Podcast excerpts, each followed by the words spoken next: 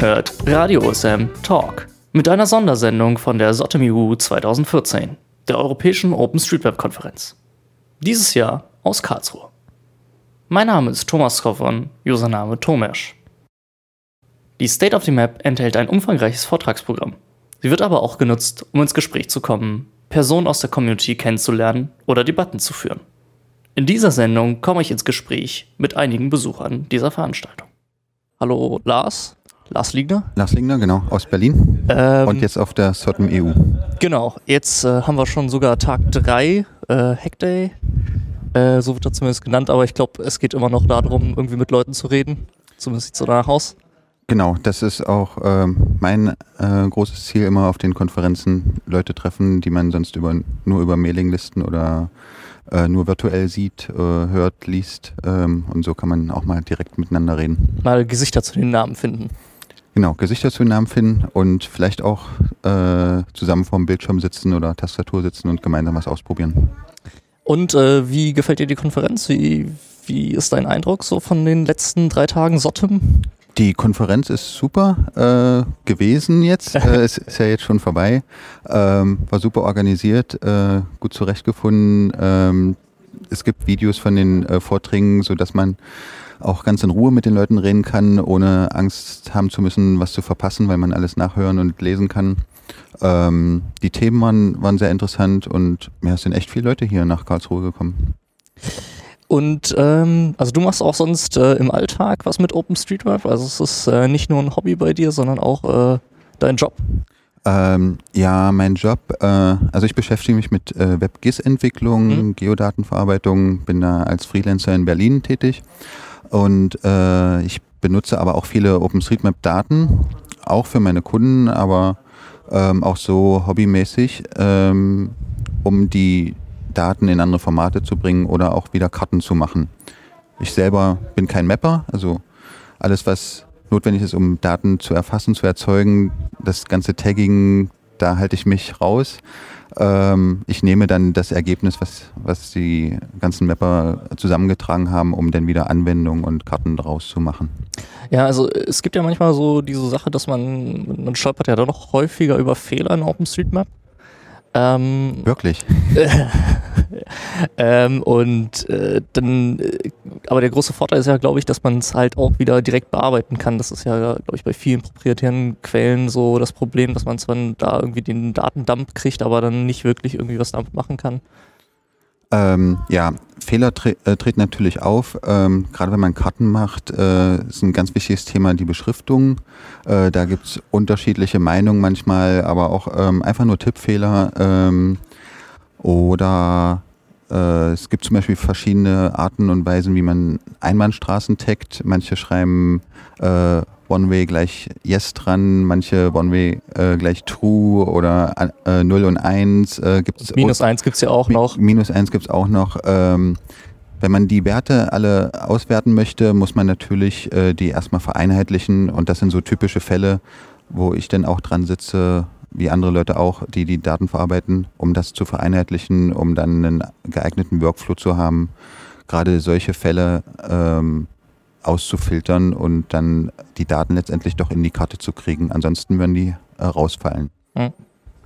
Aber ähm, was dein besonderes Hobby ist, ähm, ist äh, was etwas anderes. Und zwar, du hattest ja gerade eben gesagt, dass du eigentlich Web machst, aber äh, seit einiger Zeit oder so, äh, äh, wie lange eigentlich machst du schon Karten auf Papier? Ähm, Karten auf Papier, das fing ungefähr vor zwei Jahren oder zweieinhalb Jahren an, wo ich ähm, dann einfach mal mein, meine Software benutzt habe, um großformatige Karten zu rendern. Großformat heißt dann in dem Fall A3 und größer, also A0 oder sogar noch größer. Und äh, da stößt man dann auf ganz neue Probleme. Ja, wie gesagt, äh, seit zwei, zweieinhalb Jahren mache ich das, habe mir da einen Workflow erarbeitet, sodass ich das auch äh, relativ einfach bedienen kann. Aber das ist noch nicht für, für den Normal-User geeignet, äh, weil man viele Parameter kennen muss, wissen muss, was man eingeben muss. Ist überhaupt nicht fehlertolerant. Wenn man alles richtig eingibt, funktioniert's, aber sobald der kleinste Fehler da ist, bricht alles zusammen. Hm. Also die Workflows, die wir sonst aus der Community kennen, sind ja sonst sehr webbasiert. Man hat ja irgendwie so äh, eben mit TMS irgendwie äh, angefangen, irgendwie so richtig Webkarten zu machen. Vorher gab es ja nur WMS, was ja eigentlich eher so aus der, aus der klassischen GIS kam. Genau. Und seitdem es ja die ganzen Slippy Maps gibt, ist ja eigentlich der, der, also klar, diese ganze Webdominanz da, da, werden die Karten ja vorgerendert. Das sind die äh, Kartenteils, die man kennt. Manchmal sieht man es auch bei einer langsamen Internetverbindung, dass da verschiedene Kartenkacheln aneinandergesetzt werden im Browser. Und äh, das sind vorgerenderte Dateien, die auf den vom Webserver ausgeliefert werden. Und beim Kartendruck oder beim Großformatdruck ähm, berechne ich keine einzelnen kleinen Kartenkacheln, sondern der gesamte Bildausschnitt ist praktisch meine Kartenkachel. So groß wie das Bild ist, so groß ist die Kachel. Und äh, die wird äh, gerendert in einer entsprechenden Auflösung, die dann für den Druck geeignet ist. Das sind dann auch ziemlich große Dateien. Das, ähm, kommt natürlich stark auf den Inhalt drauf an, aber zwischen 20 und 300 Megabyte äh, kommt dafür eine druckbare Datei schon zusammen.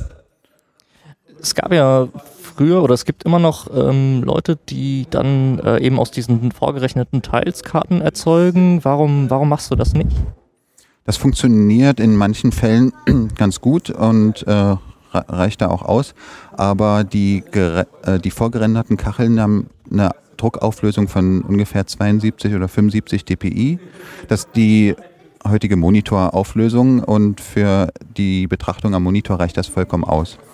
Wenn man jetzt einen Drucker hat mit 150 dpi oder gar in den Magazindruck geht mit 300 oder 600 dpi, dann äh, wird das viel kleiner. Das ist besonders negativ bei den Schriften, weil die werden dann auch viel kleiner und sind dann zum Teil gar nicht mehr zu erkennen.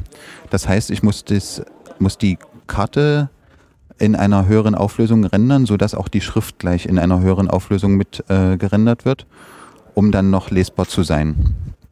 Und das ist der große Nachteil daran, wenn man sich die Kartenkachel nimmt und einfach zusammenstückt, äh, zusammenklebt, äh, um eine Großformatkarte zu bekommen, äh, da stößt man dann schnell an Grenzen. Ähm, außerdem ist das Handling ähm, nicht ganz so einfach. Ähm, nicht jeder weiß, wie er sich die Kacheln zusammensuchen soll und dann äh, mit einer Bildverarbeitung zusammenkleben sollen. Ich erinnere mich da also an einige Perl-Skripte, die irgendwie im Netz kursierten, die man dann obskur ja, bedienen genau. muss. Ja. Da, da gibt es einige Skripte, aber ähm, wer jetzt einfach nur eine Karte für seine Feier oder für seine Firma äh, erstellen möchte, für den ist das auch nichts. Ähm, ist halt zu aufwendig, zu kompliziert ähm, und das Ergebnis sieht dann äh, gegebenenfalls auch nicht so gut aus. Ähm, man muss es ausprobieren, Vielleicht passt es, aber oftmals ist es nicht, äh, entspricht es nicht der, äh, den Erwartungen, die man, die man an eine gedruckte Karte hat. Ähm, du hattest jetzt schon äh, im, wann war die Foskis? Anfang dieses Jahres, im März, glaube ich. Genau. Äh, hattest du schon einen Talk gehalten und zwar da ging es im Speziellen um Schulkarten gedruckt? Äh, ja, genau. Äh, jeder kennt das äh, wahrscheinlich aus, aus seiner Schulzeit, die großen Landkarten im Geografie- oder Geschicht Geschichtsunterricht auf der Rolle zum äh, an die Wand hängen. Das sind halt auch Großformatkarten, die dann ähm, eine geschichtliche ähm, oder historische Situation verdeutlichen oder eine topologische Karte oder eine Rohstoffkarte, so, äh, wie man es aus dem Geografieunterricht kennt. Und äh, da ich mich jetzt seit einiger Zeit mit dem Kartendruck beschäftige, wurde ich dann auch angesprochen von äh, äh, Lehrerinnen und Lehrern, äh, ob es möglich ist, Karten kostengünstig zu erzeugen, basierend auf OpenStreetMap. Und damit hatte ich mich dann beschäftigt. Das Ergebnis war aber eher nüchtern, weil ähm, die Daten, die in OpenStreetMap sind, sind äh, teilweise geeignet für, äh, für Kartenerstellung, aber im Schulunterricht hat man so unterschiedliche Themen, äh, dass gar nicht alle Daten in OpenStreetMap drin sind. Das heißt, man muss auch noch andere Datenquellen heranziehen und da beginnt der Aufwand, sich die Daten zusammenzusuchen. Äh, denn überhaupt das Finden der Daten ist, ist aufwendig. Manchmal findet man auch gar keine. Für historische ähm, Verhältnisse, alte Grenzverläufe oder Siedlungsflächen ähm, gibt es oftmals keine äh, digitalen Quellen, die man einfach benutzen kann. Das heißt, da ist manueller Aufwand notwendig. Man muss äh, äh, andere historische Karten heranziehen, vielleicht davon abzeichnen, äh, die Daten abdigitalisieren, in sein System integrieren. Ähm, und das ist dann doch sehr großer Aufwand. Mein, mein Ansatz war, ein, zu versuchen, einen äh, Automatismus zu erzeugen, mit dem Schüler oder Lehrer vor allem äh, Unterrichtsmaterialien erstellen können. Und ähm, das funktionierte halt nicht so wie, wie geplant. Aber äh, man könnte zum Beispiel Übersichtskarten machen, ähm, die Bundesländer von Deutschland oder die, die Gewässer von Deutschland, weil solche Daten sind auch in, in OpenStreetMap enthalten. Okay, super. Haben wir noch was vergessen? Bestimmt, aber. Bestimmt, aber. mir, mir fällt es jetzt auch nicht ein. Super, vielen Dank fürs Gespräch. Bitteschön. Jetzt im Gespräch Christoph Bünte. Hallo. Hallo. Ähm, genau. Du machst was mit OSM. Oh ja, schon ziemlich lange. Schon ziemlich lange. Wie bist du dazu gekommen? Ja, wie die Jungfrau zum Kinde. Also ähm, die Sozialhelden haben mich gefragt, 2010. Christoph, kannst du uns helfen? Wir wollen, wir wollen eine OSM-basierte Karte machen für rollstuhlgerechte Orte. Ich habe gesagt, klar, kann ich machen. Ist, ähm, kein Problem. Und ich hatte überhaupt keine Ahnung. Es war, also die Einstiegshürde war hoch, aber ja, mein Gott, jetzt ist Mai 2014, wir sind schon vier Jahre dabei und man gewöhnt sich an alles Mhm. ja, und äh, sammelt gute Erfahrungen. Wir fahren auch halt immer auf die Konferenzen und äh, nachträglich würde ich sagen, war es die richtige Entscheidung. WeMap kennen wahrscheinlich schon äh, die meisten. Ist ja auch so eins dieser äh, Vorzeigeprojekte in der Community. Ähm, ja, es geht eigentlich darum, halt eben rollstuhlgerechte Orte zu, zu finden und das äh, ist ja auch ja, erfolgreiches Projekt, wie man sieht. Genau. ja, ich Ähm, bin auch stolz darauf, dass es eins der Projekte geworden ist, die halt immer so ein bisschen so zuvor zu zeigen ist. Ja, ihr macht es halt aber auch äh, besonders einfach. Man sieht ja ähm, so ein bisschen diesen Ansatz, dass halt jeder mitmachen kann, weil das wird zwar bei OpenStreetMap auch mal äh, behauptet, die Einstiegshürde ist aber relativ hoch. Das stimmt, ja. Bei äh, WeMap ist das nicht ganz so. Da ähm, kann man sich nämlich einfach die App runterladen und äh, direkt mitmachen. Richtig, genau. Wir haben, wir haben eine mobile Webseite und wir haben eine App für iOS und Android. Die Android-App ist jetzt gerade richtig neu gemacht worden und ähm, ja, wir, wir wollen halt crowdsourcen. Und Crowd ist halt nicht der OSM-Nerd, sondern sind halt normale Menschen, die vielleicht nicht so viel technisches Verständnis haben. Und denen wollen wir es so einfach machen wie möglich. Ähm, weißt du ungefähr, wie viele User ihr schon habt oder wie viele Beiträge oder sowas so größenordnungsmäßig? Also wir haben im Durchschnitt so 10.000 Visitor im Monat und ähm, registrierte User sind es, glaube ich, 6.000. Mhm. Und ähm, bei der, bei der Android-App haben wir jetzt, glaube ich, so 10.000 Installs. Mhm. Ja, das erweitert ja dann doch äh, die, ähm, die OSM-Community ein wenig. Man sieht dann ja häufig irgendwie Orte, die eben nur noch mit Name und Wheelchair äh, getaggt sind. Ja, Ähm, und das ist dann natürlich schön, wenn man dann eben Ansatzpunkte hat und äh, dann auch als OpenStreetMap-Mapper weitermachen kann an der Stelle. genau.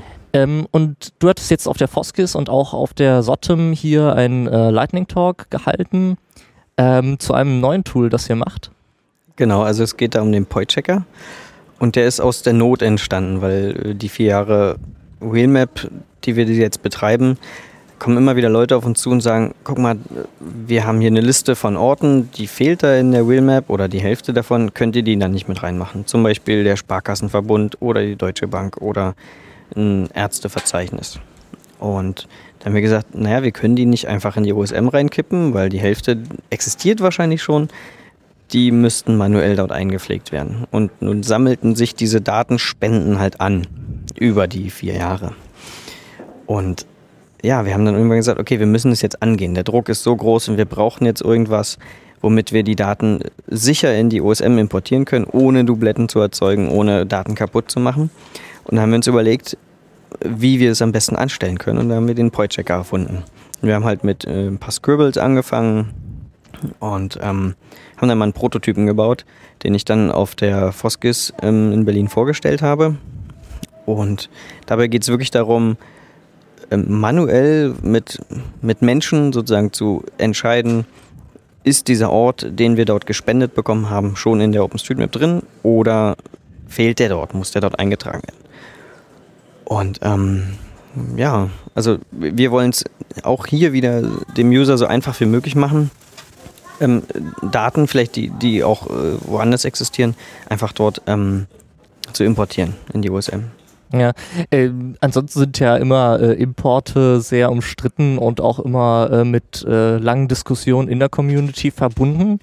Ähm, wie ist die Resonanz auf den Poi-Checker von der Community oder ist da noch nicht so viel gekommen? Ähm, also wir, wir haben natürlich als erstes beim Frederik angefragt und er hat gesagt, also Frederik Ramm. Frederik Ramm, Frederik Ramm ist natürlich gegen Importe per se, äh, was ja auch äh, legitim ist. Ähm, und wir wollen auch nicht sozusagen so einen Bulk-Import machen, sondern wir wollen tatsächlich der User, der uns hilft, diese Orte zu importieren, tut es in seinem Namen und er wird wahrscheinlich nur, weiß ich, vielleicht 20 Orte importieren in dem Gebiet, wo er sich gut auskennt. Und ähm, da wird es halt also nicht einen Import geben von 10.000 Orten mit einmal, so plopp rein in die OSM und hier bitte nehmt doch. Genau das wollen wir vermeiden. Wir wollen die Datenqualität erhöhen und nicht verschlechtern. Und deswegen gibt es genau den Point-Checker, weil man kann dort anhand der Karte, anhand von Datensatzvergleichen entscheiden, gibt es diesen Ort in der OSM schon oder nicht. Ähm, wie ist schon da der Entwicklungsstatus? Also würdet ihr sagen, das ist jetzt fertig oder ähm, ist das noch so Beta-Phase? Ja, wir sind noch in der Beta-Phase. Ähm, wir haben den Prototypen zweimal ähm, mit einem User-Test ähm, testen lassen. Wir haben also wirklich Leute rangesetzt, die von OSM noch nie was gehört haben, mhm. die auch mehr oder minder computerbegabt waren. Und die sind beim ersten Test grandios gescheitert, weil sie haben halt nicht verstanden, worum es ging. Und dann haben wir das Feedback genommen, haben es in den Prototypen äh, einfließen lassen, haben es überarbeitet und haben es nochmal an Usern ausprobiert. Und das Feedback war schon besser und es gab einige, die schon so ahnen konnten, wo es darauf hinausläuft. Das Feedback haben wir wieder ähm, in den Poychecker einfließen lassen und das ist jetzt der Entwicklungsstand, der auf poychecker.de äh, deployed ist, den man dort ausprobieren kann. Ähm, da steht zwar jetzt ein Button, ja, in die OSM speichern, aber der Speichervorgang ist nicht aktiv. Also Leute können dort einfach rumarbeiten, man wird nichts kaputt machen und ähm, wir warten halt auch immer noch auf Feedback. Ich werde all die Leute die sich jetzt hier auf der Sottem ähm, beim Poychecker mal eingeloggt haben, noch anschreiben, nochmal um Feedback bitten. Und ähm, dann werden wir es halt irgendwann announcen, wenn es wirklich live ist, das Tool. Und ähm, im Moment sind da, glaube ich, auch nur so ein paar Testdatensätze drin. Also wir genau, haben eigentlich das, viel, viel mehr. Das wollte ich fragen. Wie, wie seht ihr da die Ausrichtung? Ähm, habt, ihr, habt ihr schon richtige Datensätze auf Halde, die ihr dann äh, gleich beim Launch reinfüllen wollt? Ja, haben wir. Genau. Es sind etliche, wie gesagt, ähm, die alle deutschen Filialen der Deutschen Bank, der Berliner Sparkasse. Wir haben ähm, Ärzteverzeichnisse angefragt und ähm, es gibt halt noch mehr Hypovereinsbank, glaube ich auch. Und aber wie gesagt, das sind ja Orte, die höchstwahrscheinlich schon gut in der USM verzeichnet sind, aber eben halt noch nicht alle aber vielleicht auch zusätzliche Daten dann drinstehen wie Öffnungszeiten und genau. ähnliches, die vielleicht ja. noch nicht drin sind. Ähm, wie seht ihr da eure Rolle? Äh, seht ihr euch da als Entwickler nur oder wollt ihr dann auch vorantreiben, dass eben mehr Datensätze da reinkommen oder verlasst ihr euch darauf, dass, dass die Community euch vielleicht was zuliefert? Mhm. Also im Moment kann man als normaler User keine Datensätze in den Point-Checker importieren. Das ist also von uns kuratiert und ähm, die Daten müssen ja wahrscheinlich auch immer ein bisschen aufgearbeitet werden. Ähm, aber wir sind natürlich auch angewiesen darauf, dass Leute auf uns zukommen und sagen, guck mal, hier habe ich noch, weiß ich nicht, ein Verzeichnis der rumänischen Museen und könnt ihr das da nicht auch mit reintun? Und na klar, dafür ist das Tool da. Es ist übrigens auch Open Source, man kann es auf GitHub äh, slash Sozialhelden slash Poychecker ähm, sich runterladen, man kann es forken, man kann es selber auf seinem Server betreiben. Also das ist halt völlig jedem selbst überlassen, wie es halt in der OSM so ist. Aber wir werden poychecker.de halt betreiben und dort diese Datensätze zum ähm, Import anbieten, wo wir denken, dass sie qualitativ gut sind und dort reingehören. Ähm, und in, soll es ähm, auch für immer nur ein Point-Checker bleiben? Oder äh, könntet ihr euch auch vorstellen, irgendwie kompliziertere Imports durchzuführen? Oder denkt ihr, dass das nicht äh, anwendbar ist für kompliz komplizierte Geometrien oder ähnliches? Na, wir, im Moment interessieren wir uns nicht so für Geometrien. Und man kann auch ähm, beim Point-Checker, beim sagen wir mal, Merge äh, die Geometrie nicht ändern. Also man kann Orte nicht verschieben oder so, sondern wirklich nur Tags hinzufügen oder beziehungsweise korrigieren, weil genau das Problem dass man äh, Geometrien zerstört oder so, das ist halt sehr delikat, da wollen wir nicht so dran rühren. Ich glaube, dafür ist auch das, ähm, dieses User-Interface vom Point Checker nicht gedacht, sondern es geht da wirklich eher so um Tag-Merging. Also denkst du auch, dass es da in die Richtung geht, dass eben Special Interest äh, Editoren vielleicht mehr auftauchen, dass es, dass nicht alle immer äh, sofort in den JOSM rein müssen, um irgendwas zu bearbeiten, sondern vielleicht eher eben in der Hosentasche sowas wie Wheelmap oder vielleicht mal irgendwie Point-Checker, um mal schnell zwischendurch was äh, zu übertragen. Da. Ja, also ich denke, gerade diese Special Interest Editoren, die sind halt wichtig, weil wir sehen ja, dass die OSM für sehr viele Anwendungsgebiete genutzt wird. Und wenn man den User für Interessengebiet A halt die Möglichkeit geben will, seine Daten dort reinzukippen, dann braucht man einen spezialisierten Editor, der den Rest quasi von ihm versteckt. Sonst findet man nicht die breite Masse, glaube ich. Ähm, eine Sache noch, ähm, wie sieht es aus mit Lokalisierung? Seid ihr da auf Deutschland spezialisiert oder überlegt ihr da auch irgendwie äh, anderssprachige Versionen oder äh, eben Datensätze aus anderen Ländern mit einzubinden? Hm, also wie die Wheelmap ähm, ist auch der Poychecker in mehreren Sprachen erhältlich. Die Wheelmap mittlerweile in 27, der Poychecker erst in Deutsch und Englisch, was ich hier während der äh, Sotem schnell mal zusammengehackt habe. Ähm, wir sind natürlich da auch auf Hilfe von anderen angewiesen, weil wir nicht so viele Sprachen sprechen. Ich werde das Projekt, glaube ich, bei Transifex anmelden und dort äh, als öffentliches Projekt deklarieren und dann können uns ähm, Freiwillige auch helfen, das in andere Sprachen zu übersetzen. Und natürlich ähm, wollen wir es halt so vielen Leuten wie möglich anbieten und deswegen sehe ich da keinen Grund, es nicht zu tun. Super. Vielen Dank fürs Gespräch. Ja, sehr gerne. Ja, jetzt äh, haben wir den nächsten Gast. Äh, hallo Tim. Hallo. Ähm, ja, dritter Tag inzwischen. Es neigt sich dem Ende. Man merkt auch so langsam, dass, äh, dass alle so ein bisschen durch sind inzwischen. Richtig. Ich habe gerade eben schon gehört äh, von jemandem, dass er sagt, er ist nicht mal mehr zurechnungsfähig. Aber wir, wir halten uns wacker, richtig? Klar.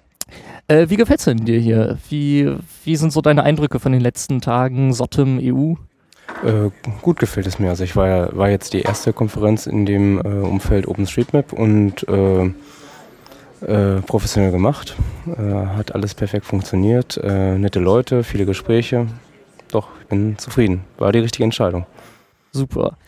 Ähm, woher kommst du eigentlich? Dortmund. Aus Dortmund. Naja, gut, dann ist der Anreiseweg noch äh, halbwegs vertretbar, denke ich mal. Ja, äh, wir haben ja ein paar umgefallene Bäume in ähm, Ruhrgebiet oh, gerade. Oh, oh, ja. Müssen wir mal gucken. Ich hoffe, es ist besser als auf der Hinfahrt.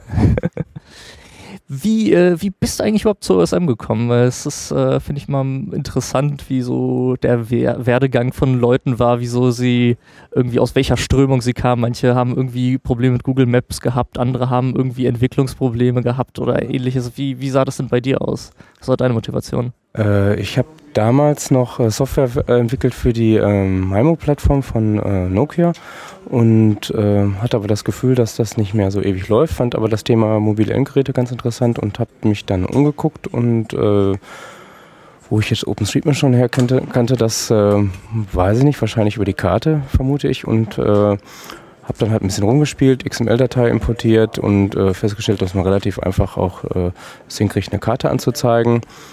Ähm, und habe dann festgestellt, dass es dann nicht ganz so einfach ist, das dann auf dem mobilen Endgerät auch anzuzeigen. Das hat mich dann doch ewig mehr Zeit gekostet, aber ist halt auch sehr interessant gewesen aufgrund der diversen technischen Probleme, die man dabei halt kriegt. Und äh, wann war das? Wann, wann hast du so den ersten Berührungspunkt gehabt? Also das Projekt angelegt bei SourceForge habe ich, glaube ich, 2009. Also das ist schon. Okay, also schon auch wieder her. fünf Jahre. Mhm. Ähm, also quasi Halbzeit von OpenStreetMap. Wir haben, werden ja dieses Richtig. Jahr zehn. Ähm, Genau, du hattest dann ja auch einen Vortrag gehalten äh, auf der Sotem und zwar zu einer Library. Mhm. Bisschen, bisschen fast ungewöhnlich oder doch? Hatten wir mehr davon? Ah, wir hatten jetzt im, im Workshop-Track hatten wir von Jochen Topf noch äh, zu Osmium, zu dem neuen. Aber ähm, das war so, ja, mal ein bisschen, bisschen technischer oder ein bisschen mehr so, was kann man eigentlich mit OpenStreetMap machen? Und du hast einen Ansatz gewählt, um mal alles um mal einen großen Rundumschlag zu machen quasi. Richtig. Also erzähl mal ein bisschen, wie, was, was kann man mit, mit deiner Lib machen, mit Lib OSM Scout? Mhm. Na, nachdem ich dann halt angefangen habe rumzuexperimentieren, habe ich festgestellt, dass es halt sehr aufwendig ist. Das äh, habe mir gedacht, ähm, dass das, was ich da an Zeit reinstecke und die Arbeit und diese äh, Forschung, dass da auch andere von, von profitieren sollten. Äh, und dass eben nicht jeder, der jetzt irgendwie für ein mobiles Endgerät eine Applikation schreibt, äh, da erstmal, sag ich mal, Jahre reinsteckt oder Mannjahre zumindest, äh, um äh, dann auf so einen, einen, gleichen Stand zu kommen, wie ich es bin. Und dann ist halt eine Library, die man halt wiederverwenden kann, die eine relativ kleine, schlanke äh, API hat, äh, sicherlich hilfreich. Und ähm, daher äh, habe ich dann gedacht, nein, ich mache jetzt keine, keine Applikation, sondern eben eine Library, mit dem man halt andere Applikationen machen kann. Und man kann halt äh, über die Library sich innerhalb einer äh, Applikation relativ einfach Karten anzeigen, man kann äh, routen, man kann nach äh, Points of Interest gucken und halt auch so eine, so eine Lo äh, Location Search machen, also eine Adresse angeben und dann entsprechend das auf der Karte angezeigt kriegen oder als Routing Start oder Endpunkt verwenden. Ja, das ist schon ein ziemlicher Wahnsinn, weil ansonsten, äh, um so ein Feature-Set zu erreichen, hm. ähm, gibt es eigentlich im OpenStreetMap-Universum zahlreiche Projekte, also allein für Geocoding, das ja irgendwie so ein Riesenproblem ist und das hm. sich auch eigentlich wieder gezeigt hat, dass, dass da noch viele ungelöste Ecken sind. Äh, hast du dich da quasi mehr oder weniger alleine, wenn ich das jetzt richtig verstanden habe, hingesetzt und diese ganze Grundfunktionalität erstmal irgendwie aus dem Boden gestampft? Äh, richtig, also das meiste habe ich alleine gemacht, aber es gab durchaus auch äh, Leute, die dann halt äh, mehr oder weniger Mengen gut von, äh, von Code halt auch äh, ja, gestiftet haben. Also zum Beispiel das ganze äh, Rendering auf dem ähm, iPhone, Mac OS X hat jemand anders gemacht. Äh, ich besitze halt nicht mal entsprechendes, entsprechende Hardware, um das selbst äh, machen zu können. Ähm, genau, du hattest schon gesagt, jetzt äh, iPhone und OS X. Was, was für andere Plattformen äh, jetzt, äh, hast du als Ziel? Äh, Ziel habe ich natürlich theoretisch alle Plattformen, ja. äh, wo man mit einer C++-Library was machen kann. Ähm, also iPhone, äh, macOS 10 funktioniert gut, Linux Desktop funktioniert äh, gut, Windows äh, Desktop sollte prinzipiell auch funktionieren, wird jetzt von mir aber nicht wirklich aktiv betrieben. Ähm, momentan, äh, sag ich mal, ist der Schwerpunkt halt auf Android das auch hinzukriegen. Und äh, grundsätzlich funktioniert das. Äh, also man kann mit Qt äh, relativ einfach das hinkriegen oder mit JNI versuchen dann diese Brücke zwischen Java und C++ äh, zu äh, bauen. Okay. Ähm, was, was ist so dein Ziel oder äh, was ist so die langfristige Richtung, in die du gehen möchtest? Ist es noch mehr Features oder irgendwie Verbesserungen oder mehr Kontributoren? Weltherrschaft vielleicht? nee, Weltherrschaft sicherlich nicht. Äh, ich würde mich natürlich freuen, wenn die Library halt auch wirklich benutzt wird. Äh, ich würde mich freuen, wenn ich dann selbst mal eine fertige Applikation nutzen kann von jemand anders, der diese Library halt auch verwendet, mit der ich dann auch äh, zufrieden bin. Äh, klar gibt es noch viel Spielraum im Bereich Performance oder Funktionalität, äh, auch wenn die äh, Library jetzt alle, alle Ebenen äh, beackert und auch Funktionalität zur Verfügung stellt, ist sicherlich nichts davon wirklich perfekt. Äh, in jedem einzelnen Bereich gibt es sicherlich woanders eine Lösung, die äh, besser ist. Ähm, also die Funktionalitäten ausbauen, Stabilität, klar, Performance. Also du wärst da jetzt offen, wenn eben Entwickler kommen und sagen, ich habe jetzt schon total viel Erfahrung in Rendering auf, äh, auf irgendwie mobilen Geräten und ich wüsste da noch einen Trick, um mal was rauszukitzeln, man müsste da was tun. Klar, also äh, wenn man dann eine gemeinsame Basis findet, äh, bin ich äh, sogar sehr daran interessiert, dass in einzelnen Bereichen halt jemand kommt und durchaus auch sein Know-how äh, und seinen Code dann halt auch bei, äh, beigibt. Das Projekt äh, liegt auf SourceForge, wie du gesagt hattest. Ein ähm, paar mehr Details gab es in deinem Talk, den müsste man inzwischen ja. schon sogar nachschauen können im, Netz. Und äh, wenn es Fragen an dich gibt, kann man sich sicherlich an dich wenden und Natürlich und äh, könnt da vielleicht ins Gespräch kommen, falls es Interessenten gibt. Haben wir jetzt irgendwas total Wichtiges vergessen zu dem Projekt, was unbedingt erwähnen, äh, erwähnt werden sollte? Nein, nicht, dass ich wüsste. Gut, dann bedanke ich mich ganz herzlich fürs Gespräch. Danke. Ich bedanke mich. Jetzt im Gespräch Christoph. Hallo Christoph. Hallo. Ähm, du hast hier eine etwas besondere Rolle, denn du hast Teil des Programmkomitees, Programmgruppe, wie, wie habt ihr das genannt? Programmkomitee. Also Programmkomitee ähm, für das Programm der Sorte Moyo dieses Jahr, wie auch, ja, denke ich, bei den meisten anderen Konferenzen, ähm, gibt es halt ein Programmkomitee aus einer ganzen Reihe von Mitgliedern. Ich weiß gar nicht, wie viele es waren insgesamt, aber so sechs bis acht, glaube ich, insgesamt. Ähm, die ja die Auswahl der Vorträge vorgenommen haben. Und ich habe das im Wesentlichen koordiniert, ein bisschen mit Hilfe vom Fred natürlich auch, der ja mehr oder weniger einer der, der Hauptorganisatoren der ganzen Konferenz ist. Und ja, wir haben halt geschaut, dass wir ein ausgewogenes Programm produziert haben, wobei wir natürlich davon abhängig sind, was für Einsendungen wir bekommen haben. Und daraus haben wir halt versucht auszuwählen, was möglichst für das, für die, die kommen zur Konferenz, möglichst interessant sein soll. Und wann habt ihr schon damit angefangen? Also wann ging es los mit du der... Du musst jetzt nachdenken, das können wahrscheinlich die Zuhörer viel einfacher jetzt nachgucken. Indem man einfach schaut, wann der Call for Paper losgegangen ist. Genau, das war in erster Linie so der, der Beginn des Ganzen. Also ich wurde natürlich schon vorher gefragt, die ganzen Programmkomitee-Mitglieder sind auch, also der Call for Paper wurde schon vom Programmkomitee entworfen, aber das markiert so etwa den Punkt, wo das, wo das begonnen hat. Ich sehe gerade, äh, 17. Dezember war Call for Presentation und der ging ja, bis zum 17. Hin. März. Also wahrscheinlich so Spätherbst, so Oktober, November ging das langsam an und dann wurden die Leute zusammengestellt und dann haben wir ein Gespräch begonnen und ja. Ähm, ist das dann wirklich so, dass alle dann auf den letzten Drücker ihr, ihr Paper einschicken oder ja, also das kommt schon so etwa hin. Also das drücke jetzt nicht unbedingt eine Stunde vor Deadline oder dergleichen. Wir haben auch jetzt nicht, dass wir das auf die Stunde festgemacht hatten. Aber ja, in der letzten Woche ist es schon das Gros gekommen dann. Und das macht die Sache natürlich ein bisschen schwierig, weil in den Wochen, Monaten davor kommen halt ein paar Einsendungen und man weiß halt nicht, wie viel man bekommt. Und äh, insofern, wie, wie sehr man noch äh, die Trommel rühren muss, damit die noch mehr Leute einreichen. Aber also insgesamt sind wir jetzt sehr, haben wir jetzt sehr viele Einreichungen bekommen gehabt, mussten deshalb auch eine ganze Reihe ablehnen, aber auch ich denke, es hat sich gut, gut äh, rausgearbeitet, mehr oder weniger. Ihr habt aber euch äh, ganz bewusst für ein Zwei-Track-Präsentationssystem genau. entschieden, also nur zwei Vorträge parallel. Also nur ist, mhm. ist auch gut, aber ähm, wie, äh, wie seid ihr irgendwie, habt ihr das irgendwie geplant oder äh, war es eigentlich mit einem Track gedacht, aber dann wären es doch zu wenig Vorträge oder? Nein, also zwei war eigentlich von vornherein geplant. Man kann da natürlich auch ein bisschen sozusagen Mitteldinge machen, ob man die zwei Tracks über den gesamten Zeitraum laufen lässt, ob man eventuell neben den zwei Tracks noch irgendwelche Sonderveranstaltungen hat. Ähm, Gab es jetzt auch die Möglichkeit, so BOF, also of Feather, Sessions, wo man noch so sich zusammenhockt und äh, diese Themen vertiefend diskutiert, aber das so mit den zwei Tracks war eigentlich von vornherein ähm, das, was wir für richtig hielten.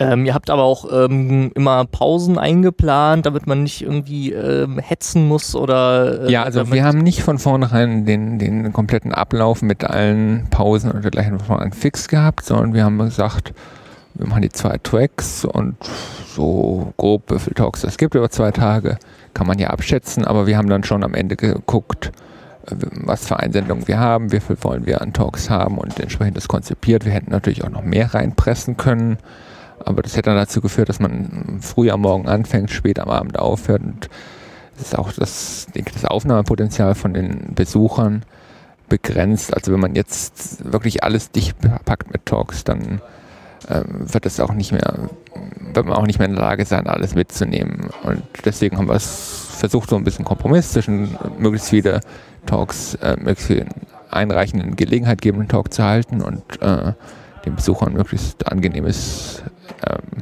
Erlebnis zu ermöglichen. Aber ihr seht euch auch so als soziales Event äh, auch, wo Leute sich treffen und ja, ja, ja sicher. Also es gibt auch viele, die sagen, die Talks müssen wir uns auch gar nicht anschauen. Ich meine, die werden ja sowieso jetzt auf Video aufgezeichnet ja, und ja. Äh, hinterher verfügbar gemacht. Also es gibt viele, die sagen, ich gehe vielleicht mal ein, zwei Mal in den Talk rein, aber im Grunde genommen äh, schaue ich mir die Talks hinterher an und ich bin eigentlich in erster Linie bei der Konferenz, um mit den Leuten zu reden. Und das, also entsprechend war auch jetzt nicht die, die Hörsäle immer gerappelt voll. Ich weiß nicht, ob man auf, das auf den Videos sehen kann, wie viele da sitzen. Aber ich denke, dass wahrscheinlich so vielleicht in den Talks Hälfte bis zwei Drittel der, der äh, anwesenden äh, Konferenzbesucher dann jeweils in den Talks waren, aber, aber auch nicht mehr. Also. Ihr habt dann auch ähm, also nur zwei Tage Konferenz- oder Vortragsprogramm gemacht und jetzt der dritte Tag äh, wurde ja als Hackday bezeichnet äh, wo es so Workshops gibt, also so eher offenere Vorträge, wo dann irgendwie mehr mit dem Publikum interagiert wird und äh, aber den Leuten halt eben auch äh, die Möglichkeit gibt, eigentlich sich mal an den Tisch zu setzen und nochmal irgendwie was äh, hands-on zu machen. Ähm, war das auch eine ähm, ne, ne Programmentscheidung oder weil man dann sonst nach drei Tagen Konferenz dann doch vielleicht zu, zu sehr durch ist? Oder? Ja, also das mit dem Hack, der grundsätzlich war von vornherein eigentlich geplant und äh, hätte man natürlich dann auch im Verlauf der, der Diskussion auch noch anders machen können, aber das hat die Mehrheit eigentlich auch gut gefunden im Programmkomitee und äh, schien passend und wie wir das nun ausgestaltet haben, das hat sich letztendlich so ergeben. Also es war nicht von vornherein festgelegt, dass wir es genau so machen, wie wir jetzt. Also der Hackday war jetzt halt äh, vier große Workshops, äh, dazu noch einen Outdoor-Workshop ganz früh am Morgen, der so ein bisschen separat lief. Und daneben halt freies Hacking, wie es halt hier jetzt, jetzt ist, wo die Leute halt rumsitzen und äh, miteinander reden, am Computer arbeiten, was auch immer sie möchten wollen, wie es auch am Hack-Weekend immer eigentlich abläuft. Und die Workshops, ja, das ist, haben auch, hat auch jeder ein bisschen anders gehandhabt von denen, die die geleitet haben. Ähm, so, so eine Mischung zwischen einem Talk und einer Diskussionsrunde. Also gegenüber einem normalen Talk auf der, auf der Konferenz waren halt äh, deutlich mehr Zeit für Fragen und äh, hat auch ein bisschen mehr miteinander geredet und äh, ja, zu einem erheblichen Teil war es aber auch so, dass das halt so, so ein bisschen die Anleitung war und dann die, die Vortragenden auch ähm, nach, dem, nach dem Workshop dann noch viel mit den Zuhörern geredet haben und auch praktisch dann vielleicht ein bisschen was gezeigt wurde und so. Also ich habe den Eindruck, dass das durchaus ganz gut geworden ist, aber ich könnte mir vorstellen, in Zukunft in den Konferenzen wird man vielleicht auch mal sagen, nun, im Nuance noch vielleicht variieren, je nachdem ist es auch immer eine Frage ein bisschen der Räumlichkeiten, wie das ist und ja. Also ihr seid zufrieden mit der, mit der Veranstaltung oder mit dem Programm zumindest. Auf jeden Fall, äh, dass es für euch so verlaufen, wie ihr es äh, gewünscht habt, denke ich mal. Ja, also es ist jetzt eigentlich Zumindest auch nicht wichtig, ob wir zufrieden waren, sondern ob die, die Besucher zufrieden ja. waren. Und das, was ich bis jetzt gehört habe, war eigentlich recht positiv. Also auch das so Rahmenprogramm mit dem Abendsveranstaltung, Catering und dergleichen, dass das eigentlich recht, recht angenehm war. Und äh, ja, also die Rückmeldungen waren grundsätzlich wesentlich positiv. Es gab so natürlich auch ähm, ein paar kritische Stimmen mit der Schwerpunkte des Vortragsprogramms, aber dazu muss ich natürlich auch sagen, ähm, wir konnten natürlich nur die aus den Einreichungen, die wir bekommen haben, auswählen. Also wir hatten natürlich keine Möglichkeit, jetzt irgendwie neue Talk-Themen zu fabrizieren, sondern wir mussten das nehmen, was eingereicht wurde und haben halt versucht, daraus ein möglichst breites und für alle interessantes Programm zu machen. Und ja, also sicher kann da jeder Themen finden, die wo er sagt, äh, die hätte ich gerne drin, aber mhm. dann muss man natürlich im Endeffekt auch sagen, dann soll vielleicht sich so jemand auch überlegen, ob er beim nächsten Mal dann entsprechend den Talk einreicht und äh, ich denke, wir haben auch wirklich versucht, auch sehr ähm, ungewöhnliche Talks, und es waren auch ein paar sehr ja, außergewöhnliche Talks dabei, ähm, mit einzubinden, auch wenn es vielleicht so vom, von dem eingereichten Abstract mal ein bisschen hm, äh, nicht so ganz sicher war. Also, und ich habe den Eindruck, auch, auch mit den Talks sind wir eigentlich im Großen gut gefahren. Also, denke, die Auswahl war recht schön. Ja. Ähm, ist ja auch sicherlich ziemlich schwer ähm, im Voraus zu planen, wie der, ja, wie sich so die Zeit entwickelt oder was, was so passiert. Also ich meine, ihr habt jetzt im, äh, äh, im März wahrscheinlich die Entscheidung gefällt, welche, was ins Programm kommt und was nicht. Und ich meine, innerhalb von zwei, drei Monaten kann ja relativ viel in der Community passieren es kann ja auch durchaus mal der ein oder andere Trend umschwenken. Von daher habt ihr da irgendwas gemerkt, dass, dass äh, durchaus vielleicht Entwicklungen stattfinden, die man so nicht äh, vorhersehen könnte? Ja, also es gibt ja immer aktuelle Entwicklungen, die man sagt, vielleicht wäre das toll, da erst spontan irgendwas zu haben drin im Programm. Aber auf der anderen Seite denke ich, ist es auch wichtig, dass ja, man denen, die gewissenhaft und nachhaltig an Dingen arbeiten, dann auch die Gelegenheit gibt und nicht jetzt kurzfristig sagt, nur weil vielleicht irgendwas Aktuelles gerade ist, schmeißen wir jetzt irgendwas über den Haufen. Weil ich denke, das, was die machen, die, die langfristig an Projekten arbeiten, ist, ist generell mindestens genauso wichtig wie so kurzfristige Interessen. Und was wir, der einen Punkt, den wir kurzfristig reingebracht haben, war jetzt die, das Lizenzthema. Dazu gab es einen ähm, Talk von Michael, Michael Collinson, der in der License Working Group ist und der so ein bisschen die Arbeit der OSMF zu dem Thema ähm, im Blick hat und der hat darüber was erzählt und Ähm, das war eigentlich das einzige Thema, was, wo wir so ein bisschen aktuellen Bezug genommen haben, aber auch natürlich sind die, die Einreichungen auch oft zu aktuellen Themen, wo die Leute halt dran arbeiten gewesen. Und es ist ja auch oft so, dass wenn Leute einen Vortrag eingereicht haben bei so einer Konferenz, dass die das noch gar nicht fertig haben und das dann einfach auch als Motivation für sich sehen, wenn sie dann einreichen und angenommen werden, das Thema dann auch auf einem Niveau dann auszuarbeiten, was für den Talk, für den Zuhörer interessant ist und hört man immer wieder, dass Leute sagen, ja, ich, ich habe da jetzt dran gearbeitet, weil ich musste ja auch den Talk halten und mhm. das ist eigentlich auch mal eine nette Sache. Ja.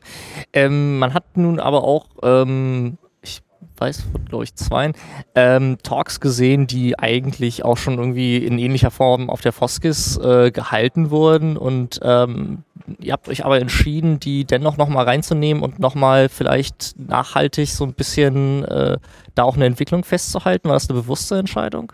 Also wir haben durchaus darauf geachtet im Programmkomitee und es war auch die Diskussion im Programmkomitee dazu da, dass wir ähm, geschaut haben, wenn da ein Talk war, der sozusagen von der Beschreibung vom Abstract her praktisch identisch war mit etwas, was bei der Foskis lief. Ähm, das haben wir registriert, aber natürlich ist das Programmkomitee international, die Konferenz ist international, das bedeutet, ähm, ein erheblicher Teil der Leute sind nicht Foskis-Besucher. Und insofern äh, kann man nicht generell sagen, alles, was in irgendeiner Form von Leuten ist, die schon mal auf der Foskis vorher im selben Jahr geredet haben, nehmen wir generell nicht, sondern das hängt jetzt davon ab, wie interessant die Sachen sind und auch ähm, identisch sind die Vorträge in den meisten Fällen nicht.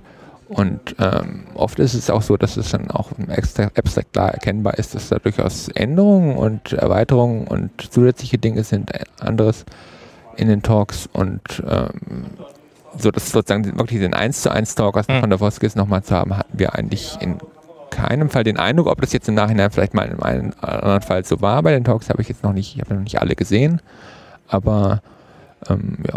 Ja, wobei ähm, sicherlich auch äh, die Sprache eine Rolle spielt, da ja hier alle Vorträge auf Englisch stattgefunden genau, haben. Ich also glaube, es waren alle, oder? Gab es irgendeine Ausnahme? Ich glaube nicht. Ich glaube, es waren alle jetzt. Also wir hatten ursprünglich mal überlegt, ob wir ähm, französischsprachige Vorträge ähm, erlauben, beziehungsweise sogar Leute ermuntern dazu.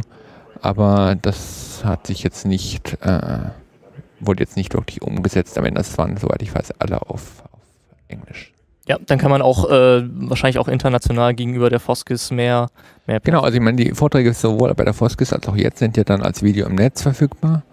Und ich könnte mir vorstellen, dass jetzt einfach nur den, selbst wenn es nur derselbe Vortrag ist, das ein, durchaus einen Nutzen auch für das, für die OSM-Community generell hat, wenn da zu einem interessanten Thema ein Vortrag, der der Foskis lief, auf Deutsch eben auch nochmal auf Englisch da ist.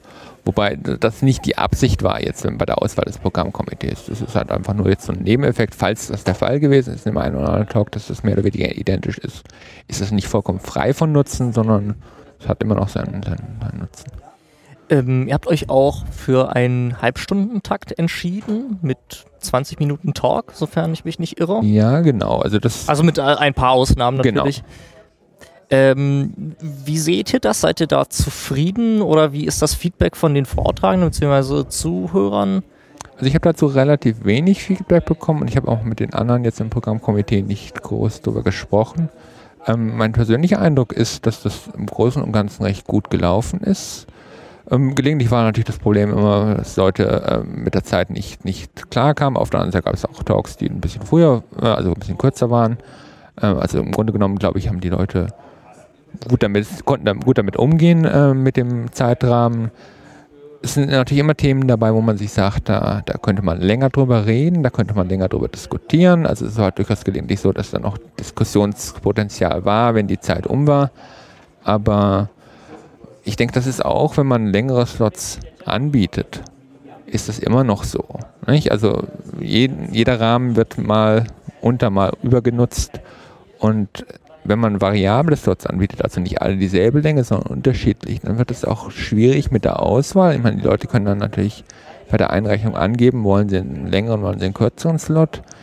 Ähm, das Programmkomitee kann dann sich überlegen, wichtigere Themen einen längeren Slot zu geben, weniger wichtigen, kürzeren. Aber das macht die Sache sehr viel komplizierter und ähm, also ich denke so, für, wenn man von, vornherein die Vorgabe hat, alle Talks sind gleich lang, ist das eigentlich ein ganz guter Rahmen. Und wir hatten jetzt ja auch am, am Sonntag heute die Workshops, die einstündig waren. Und ähm, wie gesagt, das war, war ein bisschen unterschiedlich, je nachdem, wie die das gehandhabt haben, aber es war halt vom Stoff, von der Stoffmenge, die da behandelt wurde, teilweise durchaus umfangreicher und das war halt auch die Gelegenheit dann für Leute, ein bisschen mehr zu erzählen, ein bisschen mehr zu behandeln.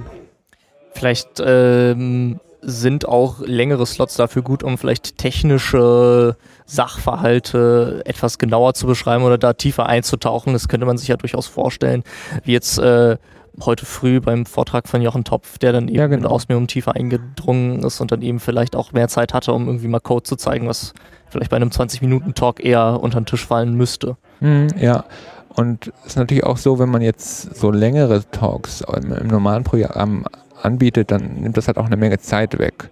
Und man kann sich natürlich dann überlegen, okay, dann macht man mehr, mehr als zwei Tracks, aber dann haben die Leute wieder das Problem, dass sie halt mehrere Talks besuchen möchten und das nicht gleichzeitig können. Also dann ist halt das Koordinationsproblem größer. Und insofern halte ich das eigentlich für, aus meiner Sicht jetzt kurzfristig, für relativ gut, wie wir das gemacht haben. Aber wäre natürlich auch interessant, davon mehr Leuten zu hören, wie die das aufgenommen haben, sowohl jetzt direkt von der Konferenz, die Leute, die da waren, als auch die Leute, die es, es im Netz sich die Sachen angucken. Also Feedback ist da durchaus erwünscht und äh, wäre interessant zu hören. Ähm, wie sieht das jetzt aus, wenn die nächste SOT im EU stattfindet? Die ist ja jetzt unbekannt, wann und in welchem Rahmen und äh, wo es veranstaltet wird.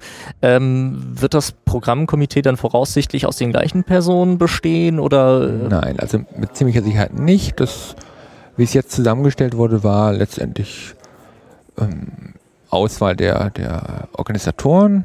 Ähm, wurden halt die Leute angesprochen und äh, wurde zusammengestellt. Also es ist keine demokratische Wahl in dem Sinne, aber ähm, es wurde schon darauf geachtet, dass es ausgewogen ist, Leute aus vielen verschiedenen Ländern sind. Also die Zusammensetzung des Programmkomitees ist ja auch öffentlich, sodass das durchaus ein bisschen verifiziert ist, dass das nicht zu tendenziös ist. Und ich würde mal annehmen, zukünftige Konferenzen, wie auch die aktuell in der Planung befindliche internationale Sortenkonferenz in Buenos Aires im Herbst, ähm, die stellen alle ihr eigenes Programmkomitee zusammen, jeweils nach aktuellen Überlegungen und nach den Notwendigkeiten der jeweiligen Organisatoren. Und ähm, also ich denke, dass das Grundprinzip eigentlich recht sinnvoll ist, weil wer auch immer so eine Konferenz veranstaltet, sollte letztendlich auch eine Möglichkeit haben, da gestaltend einzugreifen und äh, das denke ich, läuft am einfachsten dadurch, dass man vorher in der Auswahl ein bisschen Mitsprachemöglichkeit hat, weil wenn man im Nachhinein eingreift, ist das halt immer sehr tendenziös und das dadurch, dass das Programmkomitee halt dann, dann zusammengestellt ist und dann autonom die Entscheidung fällt, ist das ein bisschen abgedämpft und äh, denke ich, das ist eine ganz gute Lösung. Okay, haben wir noch irgendwas ganz Wichtiges vergessen, worüber wir sprechen sollten? Eigentlich nicht. Also ganz generell finde ich eigentlich, ähm, sollte ich auch nochmal Dank sagen an die Organisatoren vom Programmkomitee-Seite wahrscheinlich, weil äh, das Komitee hat natürlich auch ein bisschen Arbeit gehabt bei der, bei der Zusammenstellung des Programms, aber die Hauptlast der ganzen Konferenz lag eigentlich auf den Organisatoren hier in Karlsruhe und auch den Helfern. Und da denke ich, sollte ich von Seiten des Programmkomitees vielleicht auch nochmal sagen, herzlichen Dank an alle, die da mitgeholfen haben. Von uns, dass quasi das Programm, was wir vorbereitet haben, jetzt so eigentlich echt gut äh, zur Geltung kam. Und ich bedanke mich ganz herzlich fürs Gespräch. Christoph Hormann. Dankeschön. Und ich hoffe, dass es Spaß gemacht hat, hier zuzuhören und bedanke mich ganz herzlich für die Aufmerksamkeit. Auf Wiederhören.